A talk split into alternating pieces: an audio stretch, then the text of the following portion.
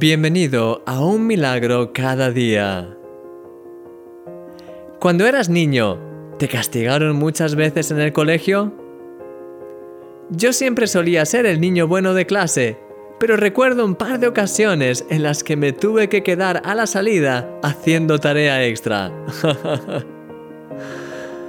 en relación a lo que vimos ayer sobre el temor de Dios, hay otro tema que se menciona también a continuación en el pasaje y que es tremendamente útil y liberador cuando se entiende correctamente.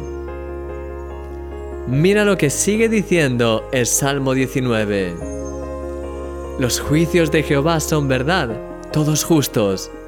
Deseables son más que el oro y más que mucho oro afinado, y dulces más que la miel y que la que destila del panal.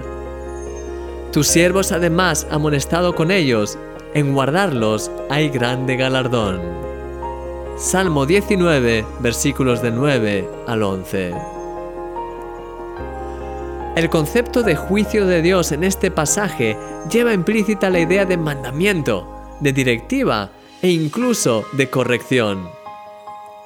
Esas directivas y correcciones de Dios son tan importantes para nuestra vida. Fíjate cuánto las anhela el rey David. Dice que son verdaderas y justas. Dice que son más deseables que el oro.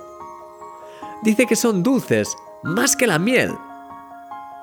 Es gracias a ellas que puede corregir su camino. Y para terminar, dice que tienen una gran recompensa asociada cuando las ponemos en práctica. Esa disciplina que proviene de Dios es parte de su gracia para nosotros, para que no nos desviemos de su camino ni de su verdad. La Biblia, de hecho, nos anima a no esperar ni siquiera esas correcciones, sino a ser nosotros los que nos analicemos a nosotros mismos. Es por eso que el apóstol Pablo dice, si nos examináramos a nosotros mismos, no se nos juzgaría pero si nos juzga el Señor, nos disciplina para que no seamos condenados con el mundo. Primera de Corintios capítulo 11 versículos del 31 al 32. Sí, querido amigo, la disciplina de Dios produce vida. Dios ama profundamente nuestra diligencia y sensibilidad a la hora de discernir cosas que no le agraden en nuestra vida para así quitarlas de nosotros. Te animo a que inviertas unos minutos ahora en oración, pensando en aquellas áreas en las que necesitas corregir cosas, mientras le pides al Señor que te muestre qué pasos tienes que dar.